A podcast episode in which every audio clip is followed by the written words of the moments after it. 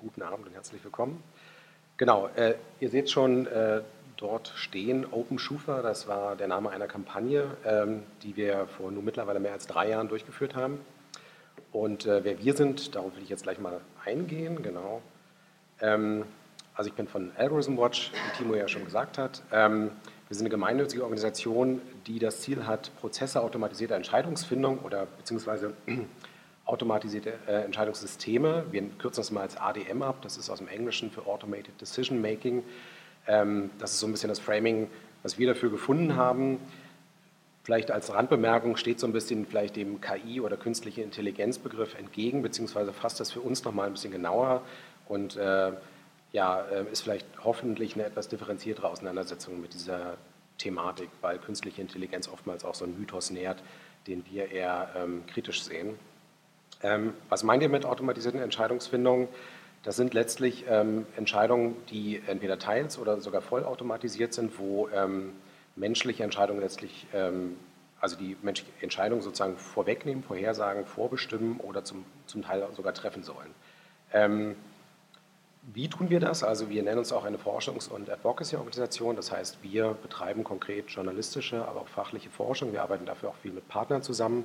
Und wir machen halt auch wirklich ähm, Aktivismus, was hoffentlich jetzt auch gleich die Open Schufa-Kampagne etwas veranschaulichen wird. Ähm, genau, wir machen auch Policy-Arbeit in dem Sinne, indem wir quasi nicht nur die breite Öffentlichkeit über automatisierte Entscheidungsfindungssysteme informieren wollen, sondern auch eben die politischen EntscheidungsträgerInnen ähm, damit die sozusagen auch bessere Entscheidungen treffen können. Und da gibt es gerade, wie ihr euch vorstellen könnt, eben auch viel zu tun.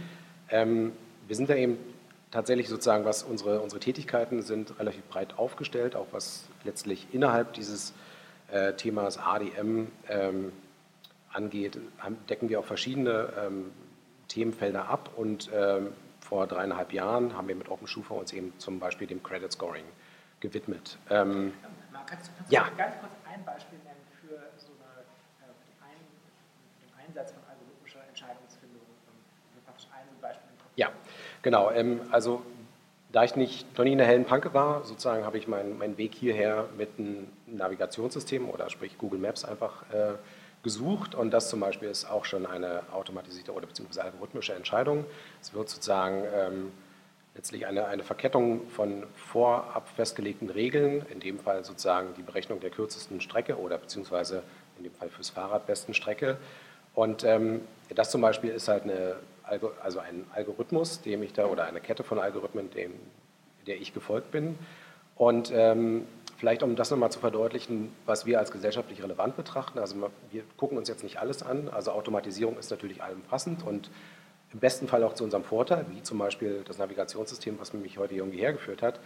Ähm, es bekommt dann halt in unseren Augen eine äh, gesellschaftliche Relevanz, wenn zum Beispiel, sagen wir mal, ich hier mit dem Auto hergekommen und das äh, Navigationssystem hätte mich durch eine Fahrradstraße geführt, die eigentlich nur für Anlieger ist. Oder ähm, es würde letztlich dazu führen, dass äh, eine Straße äh, für den Durchfahrtsverkehr plötzlich sehr attraktiv wird, weil es einfach die kürzeste Strecke ist und das sozusagen wiederum einen Effekt auf das Leben der Anwohner hat, ja, um das mal so ein bisschen in diesem Bild zu bleiben. Genau. Ähm, andere Beispiele sind sicherlich dann auch die vertrauteren. Da geht es dann zum Beispiel um Fragen wie, welche Sachen werden wir im Newsfeed von äh, sozialen Medien angezeigt. Das ist sicherlich ein Beispiel, was jetzt oft bemüht wird in den Medien. Auch Beispiele, die wir gerade beackern. Darauf kann ich vielleicht dann nachher nochmal eingehen, wenn wir über die Schufa gesprochen haben.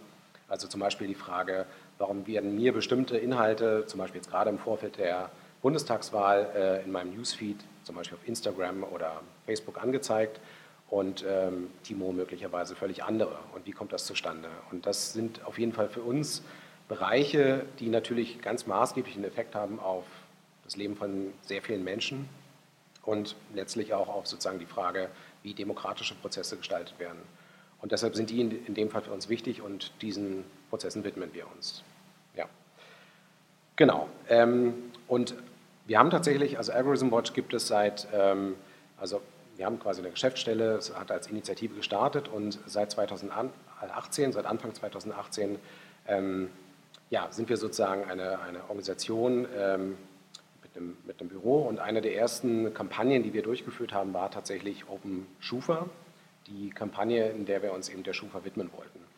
Und ähm, Das ist auch tatsächlich relativ treffend, denn gerade, wie ich ja auch schon selbst gemacht habe, es ist, wenn wir über Algorithmen sprechen, häufig naheliegend über sowas wie quasi Phänomene, die ähm, im Zuge der Digitalisierung sozusagen ähm, eine breite Öffentlichkeit erreicht haben, zu adressieren. Und wir finden aber gerade, dass äh, mit dem Schufa eigentlich ein sehr gutes Beispiel ähm, zu finden ist, ähm, oder die Schufa selbst ein sehr gutes Beispiel dafür ist, dass halt ähm, diese Berechnungsprozesse und im Prinzip gewissermaßen eine Teil- oder Vollautomatisierung, in dem Fall ein Scoring, darauf kommen wir gleich nochmal ein bisschen äh, genauer zurück, ähm, aber vonstatten geht und zwar nicht erst seit 20 Jahren oder 10 Jahren, sondern bereits seit nun bald ähm, 100 Jahren. Ich glaube, 1927 ist die Schufa hier in Berlin gegründet worden und ähm, quasi die Mechanismen, die da am Wirken sind, sind halt deutlich älter als quasi die letztlich die ähm, medialen Diskurse, die, die häufig in dem Zusammenhang mit Algorithmen oder künstlicher Intelligenz eigentlich zur Sprache kommen.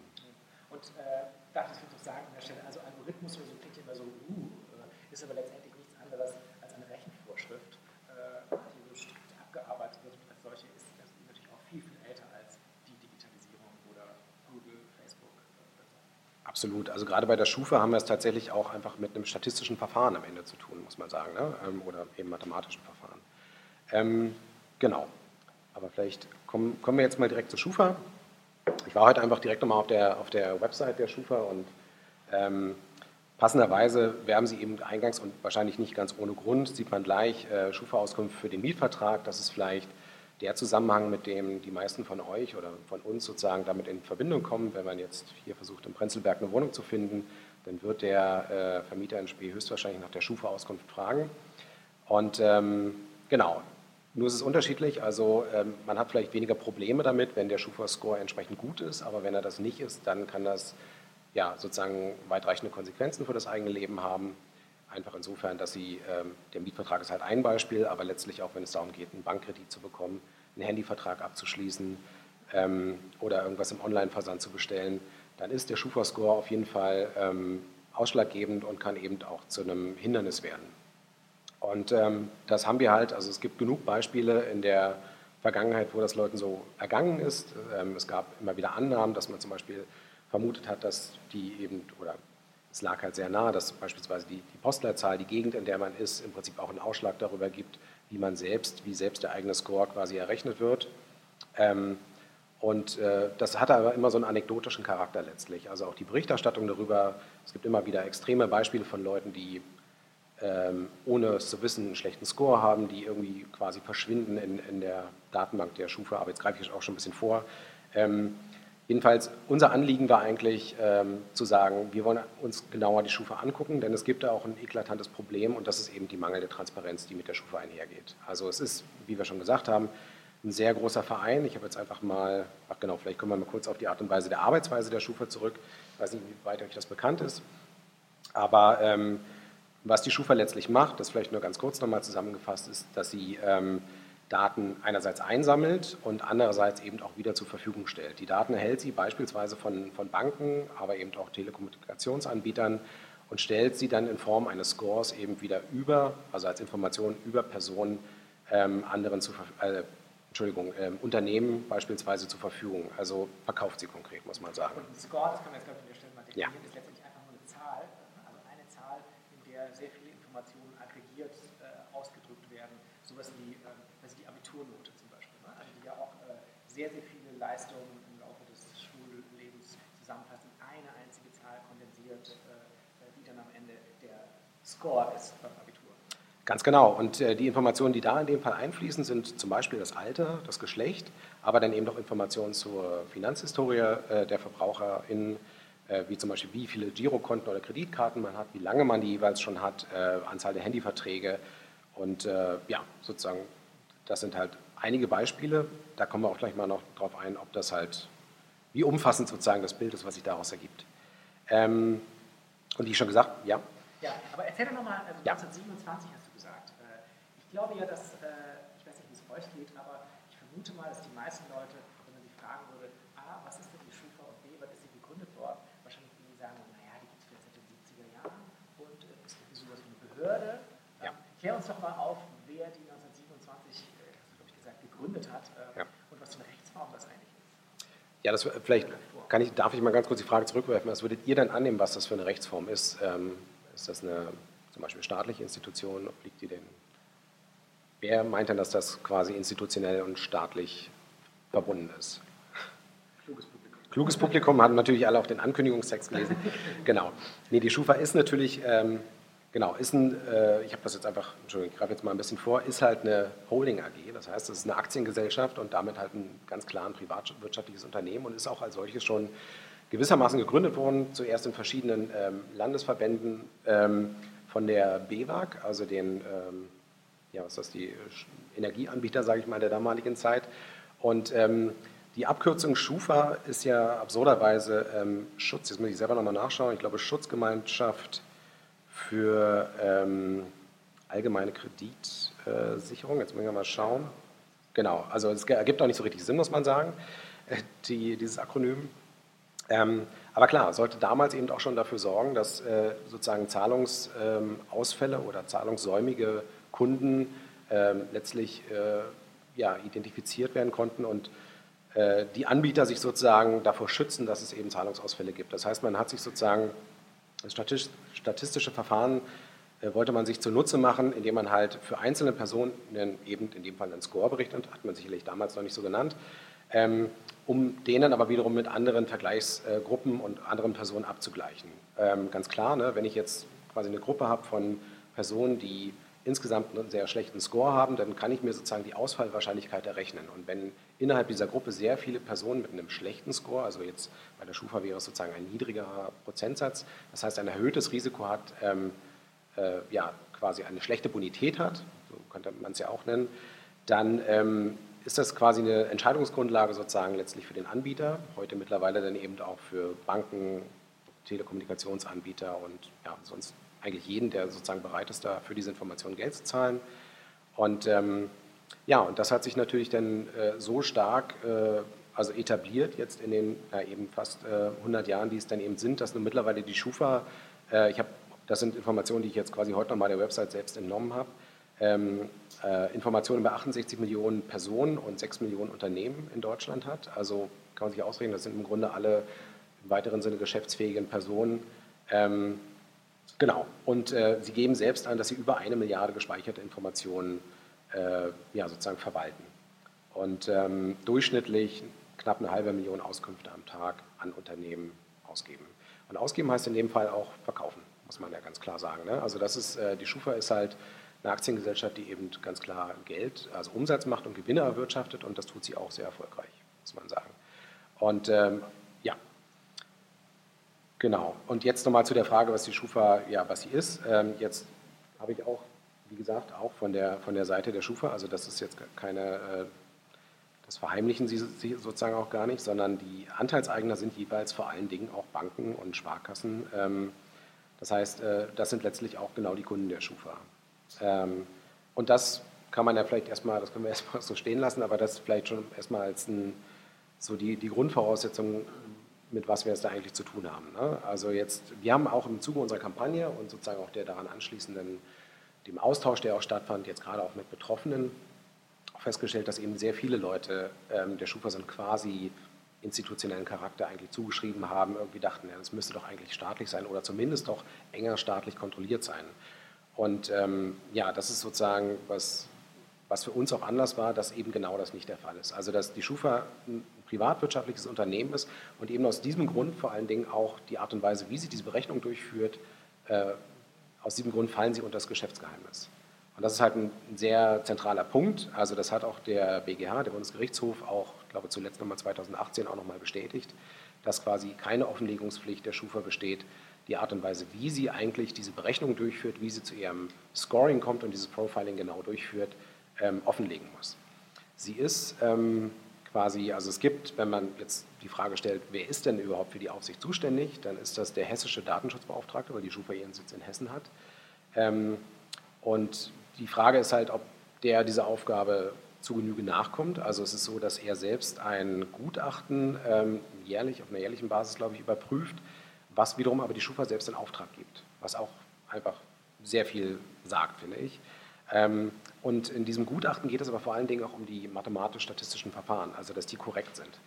Und ähm, dass das der Fall ist, klar, das ist natürlich auch äh, wichtig, aber ist vielleicht gar nicht so der entscheidendste Punkt, ähm, sondern die Frage ist ja sozusagen allein die Art und Weise, wie transparent ist überhaupt das ganze Verfahren. Das heißt auch die Frage, welche Daten finden da Eingang, welche Daten werden in welcher Art und Weise gewichtet und äh, wie transparent ist das überhaupt letztlich für die Leute, die es betrifft, also eben die 68 Millionen Personen, über die die Schufa eben äh, ja, Daten besitzt und aber eben auch verkauft, wenn man das also mal so spitzt. Der hessische Datenschutzbeauftragte, der hat praktisch Einsicht in die, in die Akten und in die Algorithmen ne? und der, dessen Aufgabe ist es, so verstehe ich das, äh, zu schauen, dass da jetzt nichts kein Schindluder getrieben wird, dass da jetzt nicht offen diskriminierend oder irgendwie offensichtlich falsche Versicherungsmathematik oder so betrieben wird. Oder so. Aber er, darf, er muss dann sozusagen stillschweigend darüber bewahren. Genau. Ähm, man kann sich natürlich fragen, inwieweit ähm, das im Rahmen seiner Kompetenzen liegt, das genau das zu beurteilen. Ne? Also, ähm, also zum Beispiel jetzt ein algorithmisches Verfahren äh, zu beurteilen. Also es gibt, ähm, es ist ja auch so, dass dieser, da kommen wir auch gleich nochmal, äh, gehe ich gleich nochmal ein bisschen näher darauf ein. Also es, wir sprechen jetzt von dem Score. Es sind tatsächlich verschiedene Scores, die da zum Einsatz kommen, sogenannte Branchenscores. Und die werden ja auch immer wieder aktualisiert, was erstmal ja gut klingt. Ne? Man möchte ja sozusagen möglichst akkurates Berechnungsverfahren und je, jeweils, wenn die angepasst werden, dann wird da dieser Geschäftsbericht dann auch, ähm, also beziehungsweise im Jahresbericht des ähm, hessischen Datenschutzbeauftragten, äh, kann man dann eben nachlesen, dass der dieses Verfahren überprüft hat. Nur, ja, die Frage ist quasi, wenn wir uns jetzt mal klar machen, also die Schufa beschäftigt, glaube ich, 900 Leute und halt, hat halt Millionen, nicht nur Umsatz, sondern eben auch Gewinn.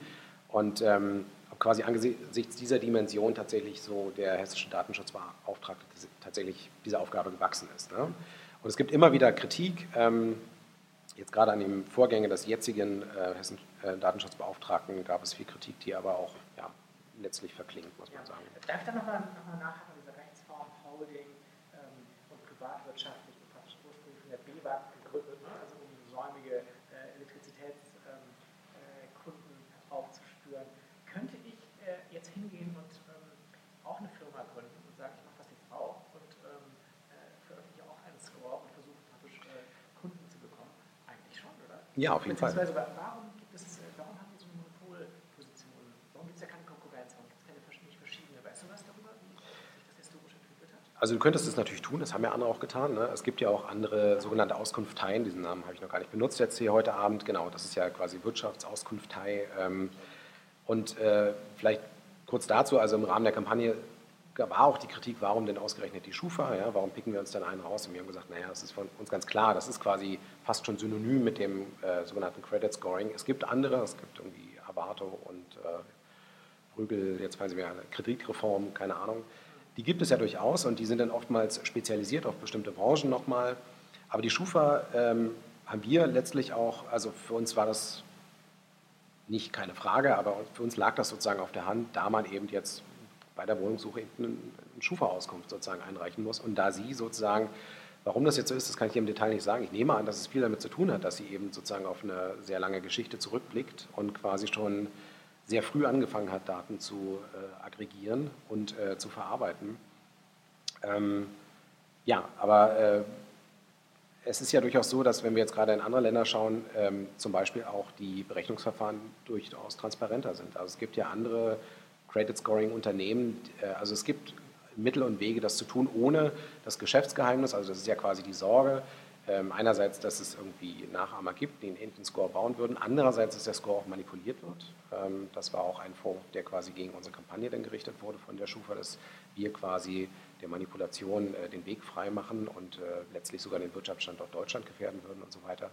Ähm, aber ja, ich würde sagen, das ist schon in, in seiner, ja, quasi für den Wirtschaftsstandort Deutschland schon auch äh, gewissermaßen einzigartig, was die Stufe eigentlich für eine Rolle einnimmt in dieser besonderen Konstellation, gerade wenn wir an, an die Aufsicht denken oder die mangelnde Aufsicht, besser gesagt. Ne? Also die eben, wo wir eben sagen, also so eine zentralen oder so ein ja letztlich so eine Prozesse, die so einen weit oder tiefgreifenden ähm, Eingriff eigentlich in das Leben so vieler Menschen bedeuten. Und wir sprechen da eben, ne, also 10 Prozent der Leute, deren Daten die Schufa verwaltet, haben einen schlechten, also erhöhtes bis äh, hohes Risiko. Und das heißt, die haben dann wirklich auch Probleme aufgrund ihres Schufa-Scores. Und das sind jetzt bei 68 Millionen eben doch äh, nicht wenige, muss man ja. ganz klar sagen.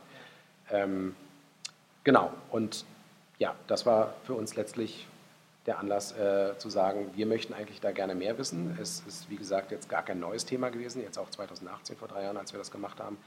Ähm, und die haben gesagt, wir brauchen im Grunde eine systematische Untersuchung dessen und wenn die Schufa das selbst nicht tut und wenn auch quasi die äh, Behörden an der Stelle äh, dem nicht nachkommen können, dann versuchen wir das eben über ähm, ja, Crowdsourcing letztlich, also Datenspenden. Das ja, ist quasi das Mittel der Wahl. Ja, sorry. Zum zweiten Teil, nämlich diese, diese Kampagne, die angeschrieben wird. Ich würde gerne jetzt nochmal kurz beharren an dieser äh, Zahl, du hast ja gesagt, 68 Millionen Menschen äh, sind äh, verzeichnet, also haben einen Datensatz bei der Schufa und 10 davon haben einen schlechten Score. Also.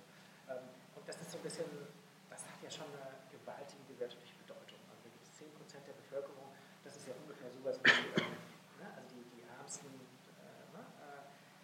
vermutlich. Ne? Also je weniger Geld man hat, desto größer ist wahrscheinlich das, wahrscheinlich eine starke Korrelation, vielleicht kannst du dazu was sagen. Ähm, die ja, und ich habe das jetzt auch in einem Tweet ähm, in der äh, Bewerbung dieser Veranstaltung gesagt, also die Schufa spielt sie in einer Liga mit Gebühreneinzugszentrale und äh, Arbeitsagentur, ne? also in puncto äh, Transalierung der, äh, ne? des, des, Bodensatzes in Anführungszeichen unserer Gesellschaft. Und ähm, also 10 Prozent, ähm, kannst du vielleicht so ein bisschen was dazu sagen? jenseits von, ähm, ich kriege eine Wohnung nicht, weil meine Sprachauskunft äh, schlecht ist, was ja schon ähm, wirklich fast schon ein Eingriff, fast schon grundrechtsrelevant ist oder so. Also kannst du da ein paar Beispiele dafür geben, wie tatsächlich sowas wie, ich habe einen schlechten Schufa-Score ähm, mein, mein Leben versauen kann? Ja, also ich meine, es sind im Grunde dann schon wirklich existenzielle Fragen. Ne? Also die, die Frage der Wohnung ist ja, also zentraler geht es ja kaum. Ähm, ja, also wir haben halt Beispiele und das ist jetzt, da kommen wir eben wieder in den Bereich des Anekdotischen, aber ähm, es gibt Beispiele für Leute, die quasi, ähm, also und, und da komme ich jetzt auch gleich nochmal ein bisschen drauf zurück, aber ähm, die mangelnde Transparenz sorgt letztlich dafür, dass äh, Leute ähm, vielleicht auch gar nicht merken oder zunächst mal gar nicht wissen, warum sie einen schlechten Score haben. Ja? Also weil das sozusagen nicht, nicht ohne weiteres ersichtlich ist. Es gibt durchaus Möglichkeiten, dem zumindest auf die Schliche zu kommen. Das ist eben die Möglichkeit der, der Dateneinsicht per Selbstauskunft. Das ist aber auch zum Beispiel etwas, äh, auch wieder eine Frage der Ressourcen, das wissen halt nicht viele. Das ist auch nicht etwas, was die Schufa jetzt sozusagen an die große Glocke hängt, dass man da auch ein Recht drauf hat. Ne? Und selbst dieses Recht wahrzunehmen, ist ja sicherlich auch wieder eine Frage ähm, ja, von Zugang, von, von Informationen. Und äh, was die Schufa halt anbietet, ist halt, dass man sich das kaufen kann. Also dass man letztlich, ne, genauso wie man die Schufa-Auskunft äh, ja auch äh, als ein Produkt erwirbt, ähm, ja, äh, bietet sie einem sozusagen an, dass man seine Daten dann auf diese Weise eben erwerben kann, zurückkaufen kann, wenn man das mal sagen möchte. Ähm, und ja, was es noch an Beispielen gibt, also wir haben jetzt im Zuge der Kampagne haben sich natürlich auch viele Leute bei uns gemeldet, beziehungsweise dann an den Medien, wir haben das dann auch in den Medien weitergereicht. Es gibt Beispiele von Leuten, die ähm, mehr oder weniger verschwinden aus dem Radar der Schufa. Ja? Die, die ziehen irgendwie um und die Schufa aus irgendwelchen Gründen, auch das lässt sich eben nicht genau nachvollziehen, bekommt das nicht mit und plötzlich sinkt halt der, der Scorewert einer Person äh, drastisch, sodass sie dann nicht mehr, also es gab tatsächlich aus dem, aus dem äh, Dunstfeld der Spiegelredaktion konkret eine Person, der das selbst so ergangen ist, die umgezogen ist und dann eine Wohnung nicht bekommen hat, weil sie ähm, ja, sozusagen einen zu schlechten Score hatte. Und wie sich dann eben herausgestellt hat, hat einfach die Schufa diesen Umzug irgendwie nicht mitbekommen oder diese Person ist letztlich da in den ja, unergründlichen äh, Dateien dann eben verschwunden. Es gibt Beispiele von Leuten, die zum Beispiel ein Österreicher, der nach Deutschland kommt und quasi, weil er bisher noch, weil er keine Historie hat sozusagen, ja, weil er ähm, als trotzdem irgendwie 50-jähriger Mann oder wie auch immer er ist, ähm, keine Geschichte hat, einfach erstmal mit einem schlechten Score einsteigt. Ja? Weil sozusagen auch der Mangel an Informationen auch einen direkten Effekt auf den Score hat. Und ähm, auch, auch das sind letztlich Dinge, die die Person äh, sehr aufwendig oder in den meisten Fällen, muss man sagen, wahrscheinlich gar nicht herausfinden können.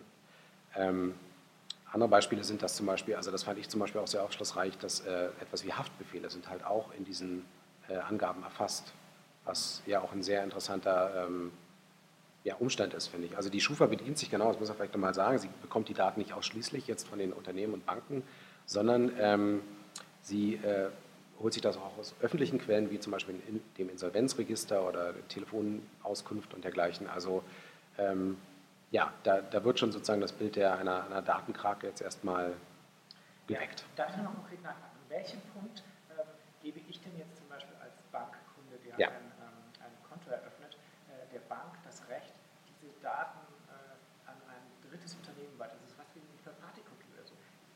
schreibe ich das tatsächlich? Steht das im Kleingedruckten, wenn ich ein, äh, Bankkonto öffne? Oder?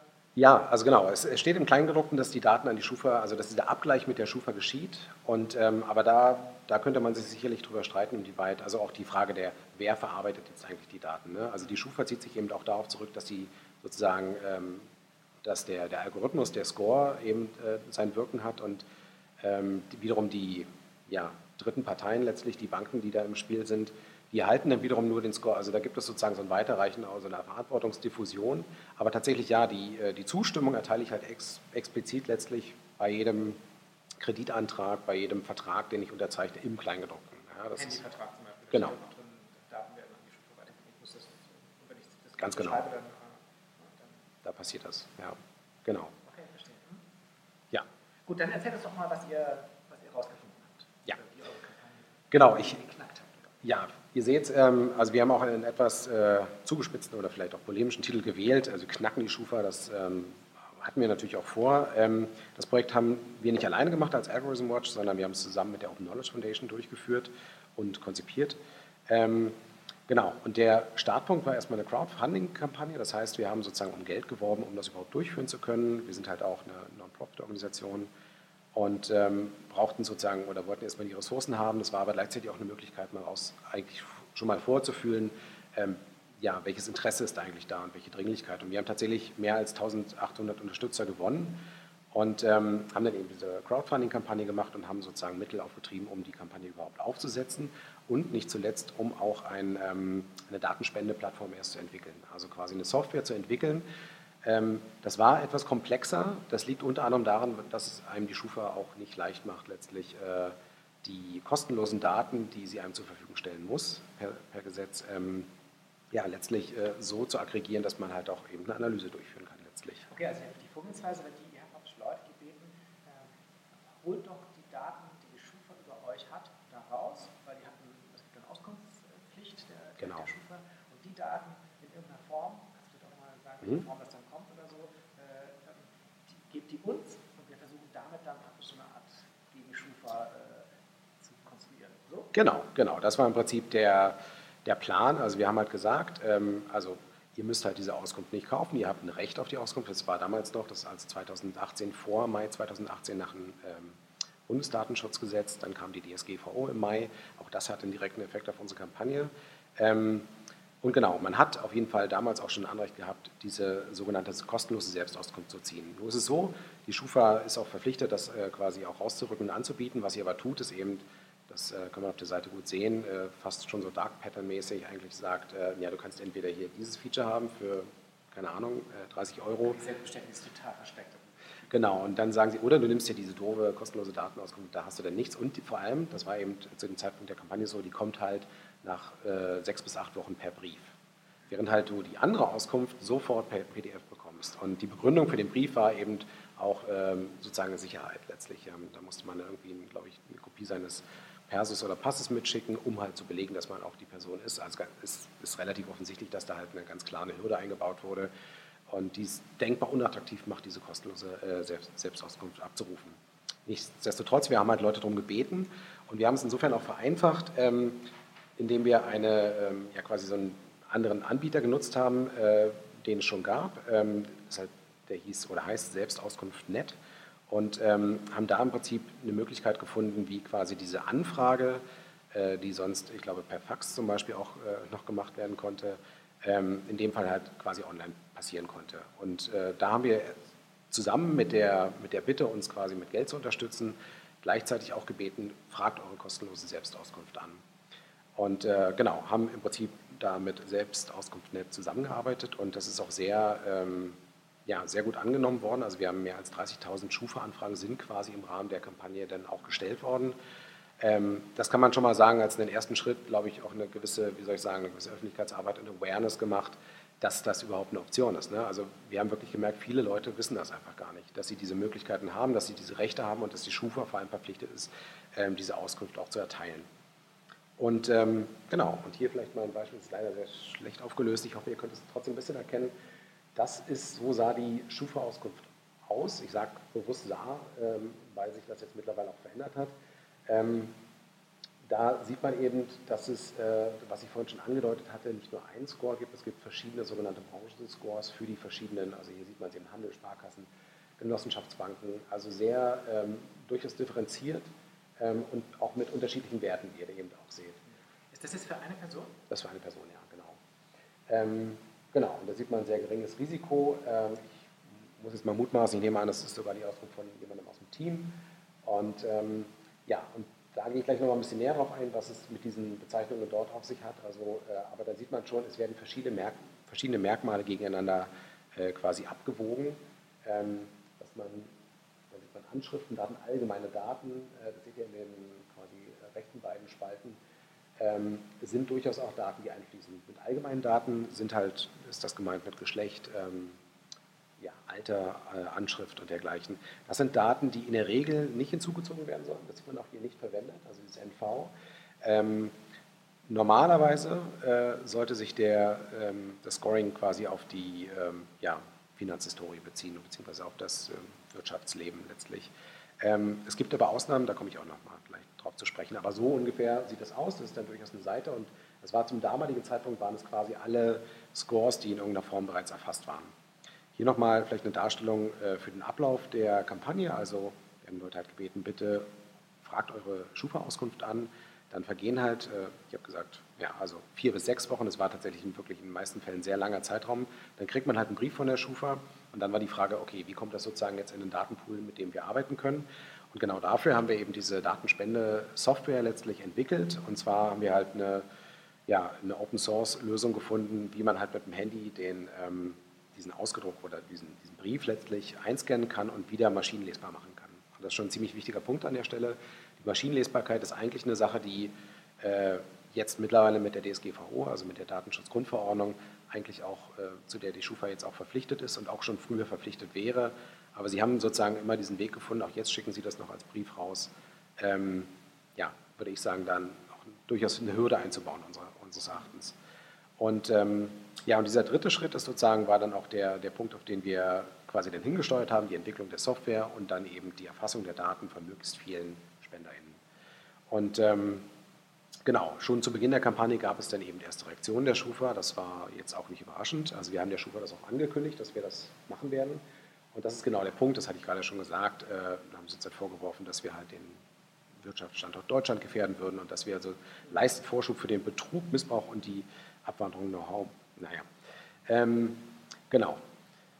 Und ähm, das war, muss man sagen, auch ein wichtiger Teil unserer Kampagne. Die Schufa hat das quasi als Stellungnahme, eine sehr, sehr ausführliche Stellungnahme auf ihrer Startseite gefeatured und hat damit auch Werbung für unsere Kampagne gemacht.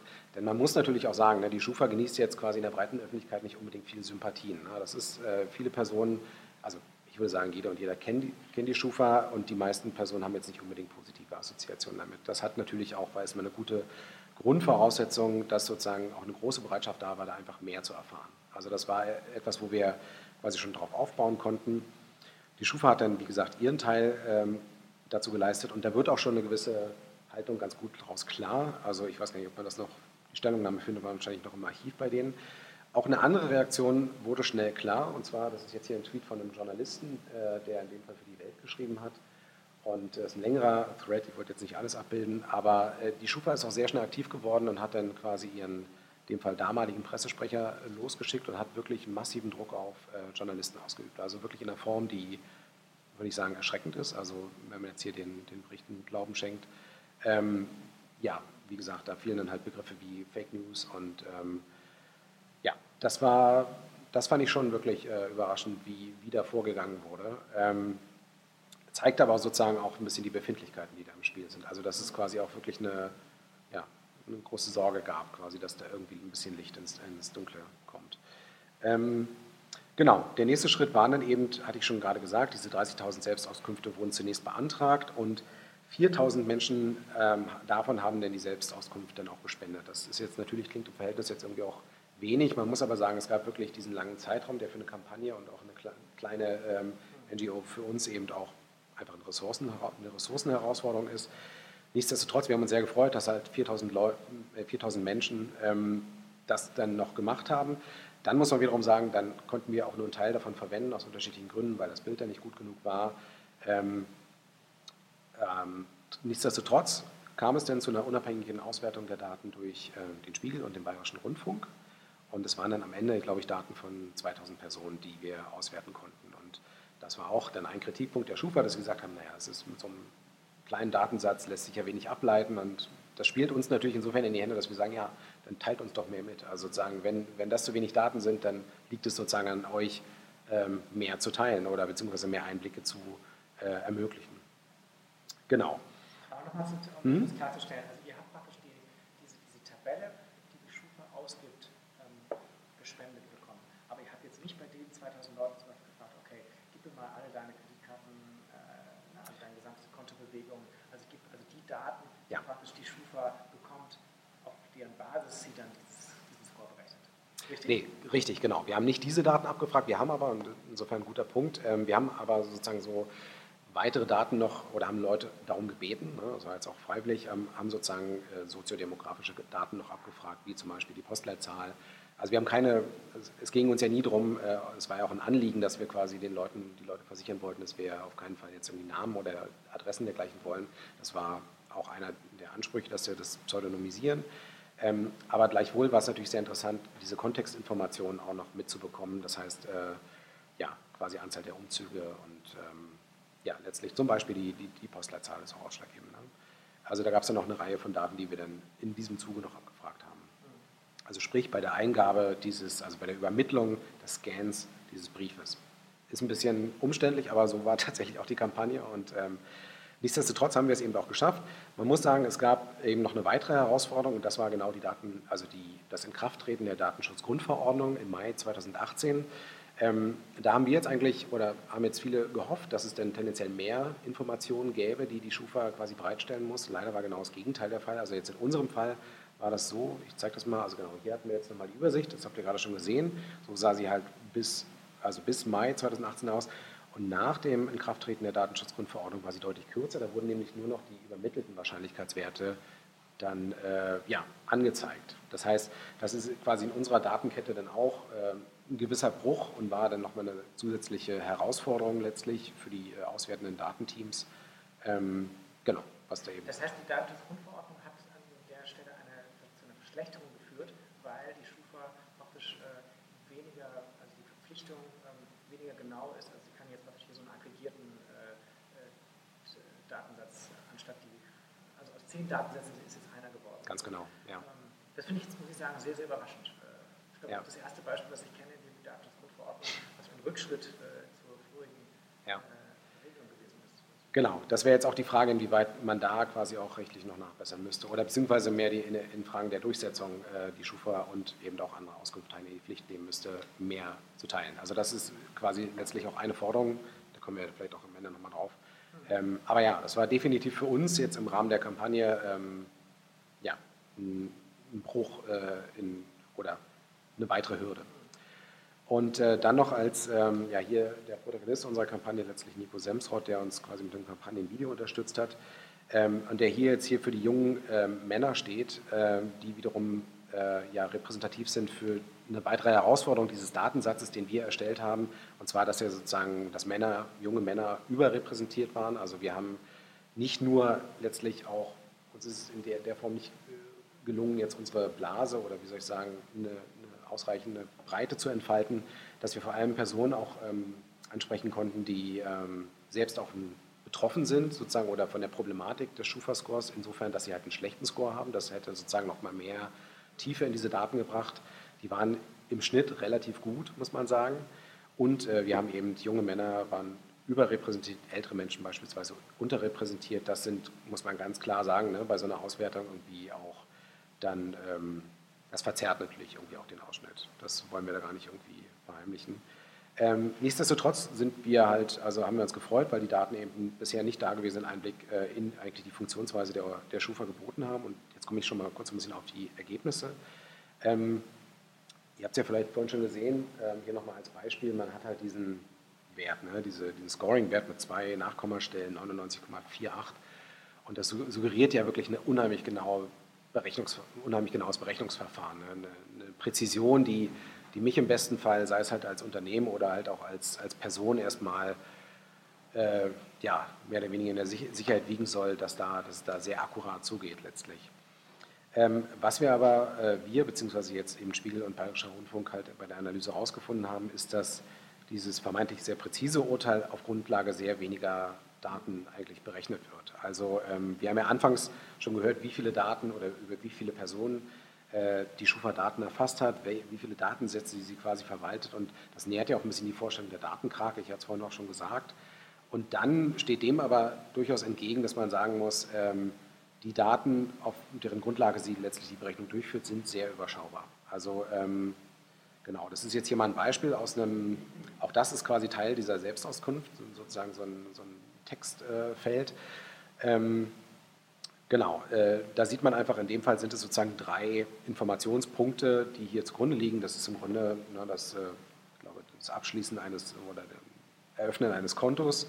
Ähm, und das ist tatsächlich äh, durchaus ähm, betrifft viele Menschen, also jeder Vierte, also knapp 25 Prozent der Leute aus unserem Datensatz, über die lagen, lagen, nicht mehr als drei Informationen aus dem Wirtschaftsleben vor. Also da sind jetzt mal die allgemeinen Informationen außen vor, aber quasi diese Informationen, um die es ja eigentlich gehen sollte, letztlich ne, Kreditausfälle, das ist natürlich ein ganz klarer, also sozusagen Red Flag, ein ganz klares äh, Minus, aber letztlich auch so ähm, positive oder oder nicht negative ähm, Informationen wie das Bestehen eines Kontos und die Länge, die Dauer. Ähm, das sind halt dann letztlich bei jedem vierten nur drei solcher Informationen gewesen, was in unseren Augen ja überraschend wenig war. Also dass man sagt, okay, diese Zahl oder die Zahl, die wir gerade gesehen haben mit den zwei Nachkommastellen, suggeriert ja zunächst mal was anderes. Und ähm, Genau, und diese Genauigkeit dieser Erfüllungswahrscheinlichkeit, das ist auch ein Wort, was ich heute noch gar nicht genannt habe, glaube ich, das ist ja letztlich der Wert, den wir, den wir da sehen, diese Erfüllungswahrscheinlichkeiten, die in den Tabellen angegeben werden, der ist unabhängig von der Zahl der zugrunde liegenden Informationen. Das heißt, das wird in der Form auch überhaupt gar nicht abgebildet in der, ähm, dieser Zahl. Die ist halt immer gleich konkret mit eben den zwei Nachkommastellen, ob da jetzt eins oder zwei oder drei ähm, oder mehr ähm, Informationen zugrunde liegen. Also eigentlich müsste die sowas angeben wie 70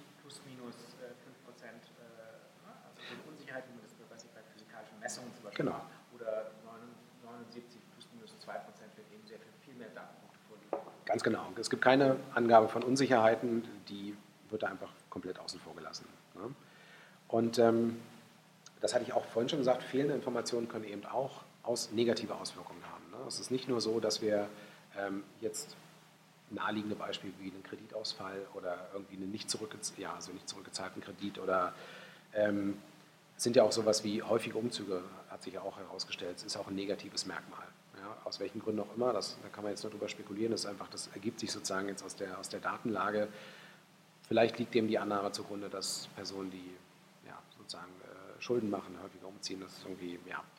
Aber das, das sind letztlich die, die Effekte, die, die es hat und auch die fehlenden Informationen, also alles, was der Schufa nicht bekannt ist. Also hatten wir ja schon gesagt, Personen, die gewissermaßen vergessen werden, die irgendwie aus welchen Gründen auch immer aus den Datensätzen der Schufa abhanden kommen.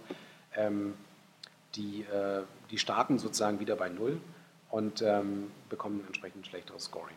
Und das ist eben ja auch überraschend, dass man sagt, nicht nur ein eindeutig negatives ähm, Merkmal, wie es ja eben heißt, sondern eben auch einfach das, das Fehlen von Informationen hat bereits einen negativen Effekt für mich als, als Person. Da nochmal noch mal nachhaken. Also ich kenne das, wenn man praktisch, äh, ähm, also man hat ja äh, Auskunftsrecht da falsche Informationen drin stehen, dann hat man auch das Recht, zu korrigieren. Man darf auch nicht diskriminiert werden. Also könnte ich zum Beispiel sagen, hier, ähm, wenn ich beweisen könnte, für ist das das Problem, dass ich ein niedriges Scoring habe, weil ich, ich ziehe total auf, bin super oft umgezogen, äh, äh, also dass das da, darauf zurückzuführen ist, dass ich dann sage, das ist jetzt aber, ich möchte, dass das korrigiert wird. Also man hat... Eine theoretische Chance? Oder? Also das jetzt in dem konkreten Beispiel kann ich dir nicht sagen. Also es ist so, dass man auf jeden Fall ähm, das, dafür ist ja auch diese Einsicht letztlich da und es wird quasi auch dann empfohlen, die, äh, das wahrzunehmen, dass man schaut, welche Informationen liegen vor und treffen die überhaupt zu. Also das ist ein Punkt, dass zum Beispiel, was nicht funktioniert und was oft dazu führt, dass äh, Personen einen schlechten Score haben, äh, ist das zum Beispiel die äh, Übermittlung der Bank, also dass zum Beispiel ein Kredit, also die Bank meldet, Person X hat einen Kredit aufgenommen, meldet aber nicht, dass der Kredit ähm, fristgemäß zurückgezahlt wurde. Und dadurch wird das äh, jetzt dann in dem Fall bei der Schufa als ein Kreditausfall gewertet. Die Person erfährt das aber nie, weil es quasi, es gibt ja keinen, keinen Austausch. schon gar nicht mit der Person letztlich dazu. Das heißt, ich muss, müsste mir das angucken und wenn da dann drin stünde ähm, Kreditausfall, dann kann ich das quasi, kann ich hingehen und, und das korrigieren. Das ist natürlich auch wieder ein bisschen die Krux, dass man dann tendenziell wieder mehr Daten zur Verfügung stellt, ähm, ne? also um quasi in dem Fall halt seinen, seinen Score zu verbessern. Was jetzt Umzüge angeht, kann ich es nicht genau sagen. Also es gibt die Möglichkeit, ähm, sich, äh, also zumindest theoretisch sich auch ähm, das rückgängig zu machen. Ne? Man muss ja nicht, äh, also ja, das ist eben die Frage, inwieweit man gezwungen ist, ähm, diese Unterschrift zu leisten, über die wir gesprochen haben, im Kleingedruckten. Ne? Also natürlich kann man sagen, ich verweigere mich dem, das ist dann aber letztlich auch eine, wie eine Verweigerung an wirtschaftlichen Leben teilzunehmen und dann letztlich am, am Leben insgesamt. Ähm, und natürlich, da gibt es eben Zwänge, die, denen man sich eben nicht entziehen kann. Ähm, was jetzt eben hier die Korrektur von, von Umzügen angeht, da bin ich jetzt, muss ich sagen, überfragt, ob man das eben auch ähm, selber korrigieren kann. Es gibt tatsächlich, äh, das wird vielleicht noch am Rande bemerkt, es gab ähm, letzten Jahr, glaube ich, jetzt vor ziemlich genau einem Jahr, ein neues Produkt, was die Schufa getestet hat, zusammen mit einem äh, Telekommunikationsanbieter, ich glaube O2. Das hieß oder heißt Schufa Check Now. Und da hat man quasi die Möglichkeit, einen schlechten Score zu verbessern, indem man quasi die Einsicht ins eigene Konto gewährt. Das ist, ähm, soll erstmal nur quasi eine Momentaufnahme sein und soll einem dann erlauben, quasi den, das schlechte Scoring zu verbessern. Also das wäre jetzt an deinem Beispiel, ne, könnte man sagen, würde dir vielleicht ein Schufa-Vertriebler dann sagen, ja, dann nutzen Sie doch hier diesen neuen tollen Service, den wir haben, da können Sie dann quasi Ihren schlechten Score. Also das ist natürlich der Witz bei der Schufa, dass sie dann eben aus dem Problem im Grunde gleich wieder ein neues Produkt entwickeln kann. Ähm, Genau, aber ja, die, die Möglichkeiten, also es beginnt ja bereits erstmal bei der Kenntnis darüber. Also die, die Kenntnis darüber, dass überhaupt etwas im Argen liegt, jetzt in dem Fall, wie zum Beispiel eine nicht übermittelte Information. Ja. Und in dem Zusammenhang kann ich jetzt nicht die Schufa mit Daten bombardieren. Ich, ich, ich scheiße jetzt zu mit meinen hm. tollen zurückgezahlten Krediten und meinen äh, super Bulletproof-Verträgen und so weiter. Sind die verpflichtet, das, äh, das anzunehmen? Äh, oder können die sagen, doch, genau. Sie, man, man, würde dann sozusagen, also jetzt auch wenn man die, ähm, ich glaube, die Auskunft abfragt, dann soll man ja auch zum Beispiel vorherige Adressen angeben. Also man soll ja sozusagen die, die Findung, Auffindung einer Person und die Zuordnung möglichst erleichtern. Und ähm, was jetzt da die Möglichkeiten angeht, die, die Schufa dann mit den Infos zu versorgen, also man muss im Zweifelsfall ja auch zu der Bank dann noch gehen. Ne? Wenn da eine Information nicht übermittelt wurde, dann muss im Zweifelsfall auch die Bank diese Übermittlung dann noch machen. Das heißt, da, da hat man dann im Zweifelsfall auch die Rennerei. Ähm, weil die Schufa ja dann wiederum da sagt, naja, wir sind ja im Prinzip nur die Schutzgemeinschaft. Genau, das, das würde sicherlich nicht ausreichen. Ja. Genau, und dann vielleicht noch ein Punkt. Ähm, bei einer Anfrage kann, äh, kann auch ein, sozusagen so ein Geoscoring genutzt werden. Das ist etwas, das habe ich jetzt gerade heute nochmal in dem, in dem tollen Video der, der Schufa gesehen, dass sie das, äh, da sagen sie, wir nur anders als andere Auskunfteien nutzen wir halt nicht dieses Geoscoring, also sprich die, die Einordnung per zum Beispiel Postleitzahl in dem Fall. Also dass, wenn ich sage, die Person, die in Zehlendorf wohnt und die Person, die, keine Ahnung, in Neukölln wohnt, ähm, erstmal andere Grundvoraussetzungen haben. Das ist aber sehr wohl der Fall, wenn zum Beispiel zu wenig ähm, Informationen über die Finanzhistorie vorliegen. Dann kommen halt diese allgemeinen Informationen ins Spiel und dann werden halt aufgrund der Dinge, die ich eben noch nicht verändern kann, wie zum Beispiel mein Alter oder ja, Geschlecht kann man zwar streiten, aber ähm, genau, sozusagen der, der in dem Fall allgemeinen Informationen oder auch den Wohnort zum Beispiel, ähm, die werden dann quasi zu Rate gezogen und dann findet eben doch dieses, oder das ist eben der, der Stand 2018, findet halt dieses Geo-Scoring statt. Und das können wir dann eben auch zum Nachteil gereichen. Wenn ich, wie ich jetzt zum Beispiel in Neukölln wohne und dann vielleicht eben da im Durchschnitt sozusagen, also rein statistisch, mehr Kreditausfälle irgendwie bestehen als woanders. Genau. Genau, und ähm, ich hatte es ja schon gesagt, von mehr als 90 Prozent aller Verbraucher haben sie nur positive Vertragsinformationen gespeichert, sagt die Schufa. Ähm, also zum Beispiel das Vorhandensein von Konten und Verträgen. Und jedem Achten, also jetzt ist hier mit 12,5 Prozent äh, berechnet worden, einem Achtel, aus dem Datensatz wurde ein erhöhtes oder hohes Risiko bescheinigt, ähm, obwohl eigentlich nur positive Informationen vorlagen. Also das heißt, das zum Beispiel ist auch irgendwie eins der vielen Rätsel, was sich letztlich auch daraus ergibt. Ähm, es gibt ein erhöhtes Risiko und man weiß aber im Grunde nicht so richtig warum.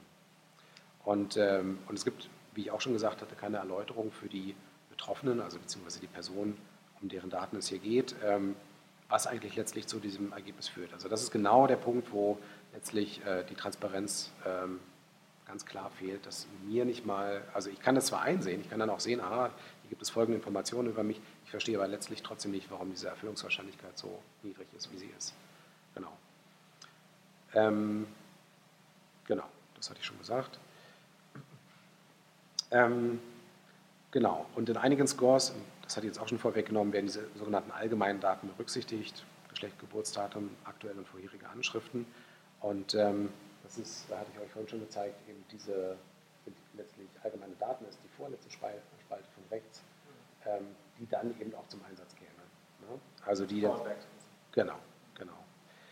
Und ähm, genau, was gab es noch für Ergebnisse? Ein weiteres Ergebnis war dann eben, dass genau in diesem Fall, wenn das, wenn das passiert, eben ähm, jüngere Männer beispielsweise eine Gruppe sind, die ähm, quasi per Default schlechter einsortiert werden.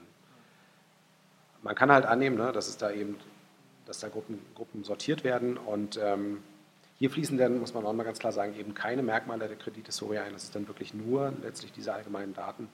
Und wenn dann eben, ähm, das ist vielleicht jetzt, das muss ich auch dazu sagen, vielleicht auch ein bisschen äh, etwas, was sich im Grunde verbessert in dem Sinne. Also das hat auch viel damit zu tun, dass es unterschiedliche Versionen dieser sogenannten Scores gibt. Ähm, und das, da wurde quasi kontinuierlich nachgebessert und die neueste Version, das ist glaube ich Version 3.0, die 2017 eingeführt wurde, ähm, ja, das quasi besser ausbügeln kann letztlich als die alten Versionen. Nur das Ding ist halt, also alte Versionen, ähm, kommen wir direkt darauf zurück, das war auch ein, ein der Erkenntnisse, dass unterschiedliche Erfüllungswahrscheinlichkeiten mit unterschiedlichen Versionen quasi einhergehen. Also wir haben jetzt hier den gleichen Schufa-Score, also nicht den gleichen, sondern auch den Schufa-Score für Banken, 1.0, 2.0 und 3.0 und ich sehe halt, die Erfüllungswahrscheinlichkeiten sind halt denkbar unterschiedlich. Und äh, das ist ein Problem, was zumindest laut Angaben der Schufa jetzt behoben sein sollte, da diese alten Versionen quasi nach und nach abgeschafft werden. Das ist aber zum Teil dann auch wieder ein Kapazitätsproblem bei den Unternehmen, die das nutzen, ähm, weil nicht jeder sozusagen in der Lage ist, auf den neuen Score zu updaten. Man weiß, ne, man kann sich das vorstellen, irgendwie, ähm, das ist immer ein hoher administrativer Aufwand und unter dem leiden dann aber letztlich oder haben zumindest äh, bis vor noch kurzer Zeit eben die Betroffenen auch gelitten, muss man ganz klar sagen. Und ähm, das ist, wie gesagt, auch wenn das jetzt äh, der Stand von, von vor drei Jahren ist. Ich glaube, es zeigt aber ganz gut auf, mit welchen Umständen man es da letztlich zu tun hat und eben auch Umständen, die man eben jetzt als eine Person, deren Daten da jetzt eben im Spiel sind, überhaupt weder einen Einblick hat, noch sie in irgendeiner Form beeinflussen könnte. Ja. Genau. Ähm ja, dann komme ich mal direkt vielleicht, oder ja? genau, dann vielleicht die Frage, also wir haben ähm, eben das erheben können. Man kann jetzt ganz klar sagen, also das ist eine, eine der Reaktionen letztlich auf unsere Kampagne und die Auswertung durch den Spiegel und den Bayerischen Rundfunk gewesen. Die damalige Verbraucherschutzministerin Frau Barley hat eben auch zu mehr Transparenz aufgerufen und man muss leider auch sagen, dabei blieb es dann auch. Also da gab es jetzt keine konkreten politischen Nachfolgen. Also sie war da jetzt nicht die Einzige. Dazu reicht es dann immer noch. Ähm, wir, wenn wir jetzt äh, sozusagen kritisch drauf schauen, also ihr könnt euch auch gerne nochmal auch auf gruppenschufa.de und genauer informieren. Wir würden jetzt halt sagen, das hatte ich gerade schon angedeutet, ähm, in, in einem kritischen Blick, Rückblick auf die Kampagne, dass wir letztlich unsere Blase nicht so richtig verlassen konnten. Ne? Also unsere Bubble der eben der Personen, die tendenziell vielleicht keine Probleme im Score haben. Ähm, Anliegen wäre es auf jeden Fall gewesen, in Bevölkerungsgruppen zu kommen, die genau davon betroffen sind. Also da hätte man einfach sozusagen mehr Outreach-Arbeit machen müssen. Das ist einfach ein Kapazitätsproblem gewesen. Ähm, und dann hatten wir eben diesen Umstand, dass die Schufa uns würden wir sagen, selbst behindert hat, indem sie halt diese Datenschutzgrundverordnung zum Anlass genommen hat, weniger Informationen rauszurücken. Ähm, genau. Und ja, man muss sagen, also wir sind schon klar der Ansicht, ähm, das war Teil unserer, unseres Resümees letztlich und Teil unserer Forderung, dass wir eben gesagt haben, die, die Schufa handelt letztlich in ihrer Auskunftspraxis halt auch gesetzeswidrig. Also da, dadurch, dass sie letztlich nicht äh, genug Einblick bietet, die, die quasi Personen in die Lage versetzt, eigentlich da ja, selbst irgendwie aktiv zu werden. Genau. Und ähm, ja, und das ist wieder der Punkt, den ich auch schon meinte. Also die Schufa hat uns ja auch dafür kritisiert, dass wir halt einen Bruchteil letztlich, also dass der Datensatz zu klein wäre. Und da sagen wir halt, ja, dann wäre es ja sozusagen an euch, ähm, mehr Daten ähm, zur Verfügung zu bringen, äh, stellen. Was wir schon geschafft haben, ist, denke ich, äh, kann man ganz klar sagen, die Schufa da auch ein bisschen ins Schwitzen zu bringen. Wir haben halt eine öffentliche, also eine öffentliche Diskussion auch darüber hergestellt. Ähm, Forderung, die man ganz klar formulieren könnte, wäre das, was wir vorhin schon besprochen haben, zum hessischen Datenschutzbeauftragten, wo man ganz klar sagen muss, der kann oder kommt jedenfalls seiner Aufsichtspflicht in der Form nicht nach. Also er nimmt sozusagen nicht seine, sein Mandat quasi wahr und, und trägt dafür Sorge, dass das, also jenseits sozusagen der Überprüfung des mathematisch-statistischen, der, der, Korrektheit dieses Verfahrens, müsste er sozusagen vielmehr die Datenhaltung, die, die Datenkonsistenz und das Zustandekommen und eben berechnen ähm, und die sozialen Auswirkungen, die letztlich dadurch mögliche Diskriminierungseffekte, um die es uns ja hier eben auch vor allem geht, ähm, ja, letztlich äh, zur Folge haben, dem müsste er sich halt äh, unserer, unseres Erachtens halt konkreter widmen. Und äh, dann geht es natürlich auch um die effektiven Einspruchmöglichkeiten, die Betroffene haben, die eben so erstmal nicht existieren. Also wir haben halt keine, es gibt keine Plattform sozusagen, Personen sind da letztlich auf sich selbst zurückgeworfen. Ähm, da überhaupt ein, es gibt keine Verfahren letztlich, die, die dafür etabliert sind. Ja, außer dann letztlich der Schufa noch mehr Daten äh, zur Verfügung zu stellen, gewissermaßen. Ähm, genau, und wir sind halt der Meinung, ob er das jetzt ist, ob das jetzt der hessische Datenschutzbeauftragte ist oder ob man dafür jetzt eine andere Instanz schaffen müsste, die quasi auch die Kapazitäten und die Kompetenz besitzt, äh, das zu beurteilen. Und natürlich nicht nur die Schufa, sondern eben auch letztlich alle Auskunftteilen und Unternehmen, und darüber sprechen wir, die, äh, die ähnliche Macht letztlich ausüben